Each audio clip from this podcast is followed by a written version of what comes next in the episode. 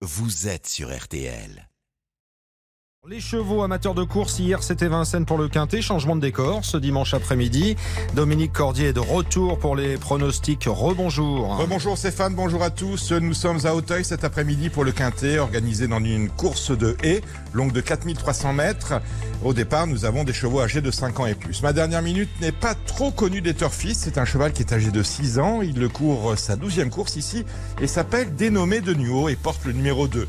Il n'est pas trop connu ici parce qu'il n'a jamais disputé de Quintet Plus. Cela étant, c'est un cheval de grande classe qui vient de montrer sa forme en s'illustrant sur les haies euh, de Saint-Brieuc.